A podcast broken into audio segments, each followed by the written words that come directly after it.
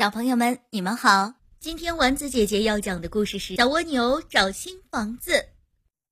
小蜗牛背着个大房子，房子沉甸甸的，它走起路来慢吞吞的，无论到哪儿去都要走很长时间。小蜗牛对妈妈说：“我们为什么出门一定要带着房子呢？”蜗牛妈妈说：“带着房子多好呀！不管什么时候，只要想休息，都可以舒舒服服的睡在自己的家里。”小蜗牛说：“可是我们不能像别人那样到很多地方去干很多事。我出门不带房子了。”蜗牛妈妈说：“千万不能这样。”小蜗牛把房子一扔，出门找新房子。小蜗牛看见蚯蚓大婶正在翻土，上前问道：“蚯蚓大婶，你出门不带房子，住在哪里呀？”蚯蚓大婶说：“我可以在土里钻来钻去，想到哪里就到哪里。休息的时候，到了哪里，哪里就是我的家。”小蜗牛说：“我也能像你那样，多好呀！”说着。他也学蚯蚓大婶钻土，可就是钻不进去。蚯蚓大婶笑着说：“哈哈哈哈！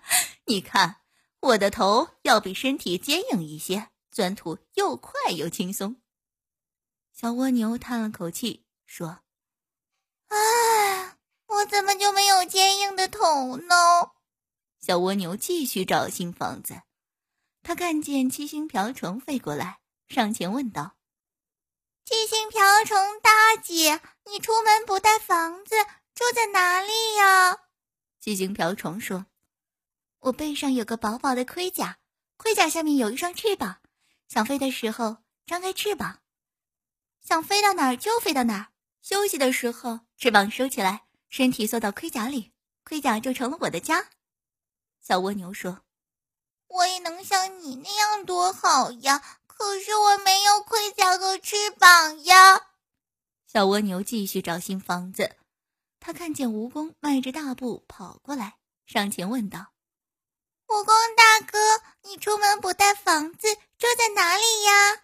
蜈蚣说：“我身体下面长着很多脚，想到哪儿去，每只脚都加一把劲儿，就能够飞快的跑起来。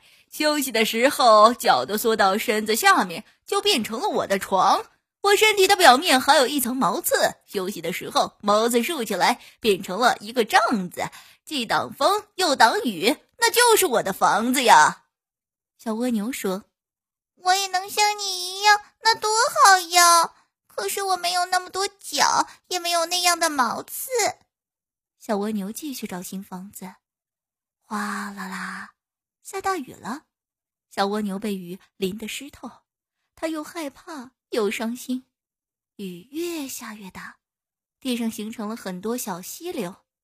小蜗牛在小溪流中飘过来飘过去，它吓得哇哇大哭起来。好孩子，别哭，妈妈来了。小蜗牛的妈妈来了，还给他送来了房子。小蜗牛躺在自己的房子里，真舒服。蜗牛妈妈说：“每个人。”都有自己的特殊本领，可不能扔了呀。小蜗牛说：“我知道了，我们的特殊本领就是可以背着房子走来走去呀。”今天的故事讲完了。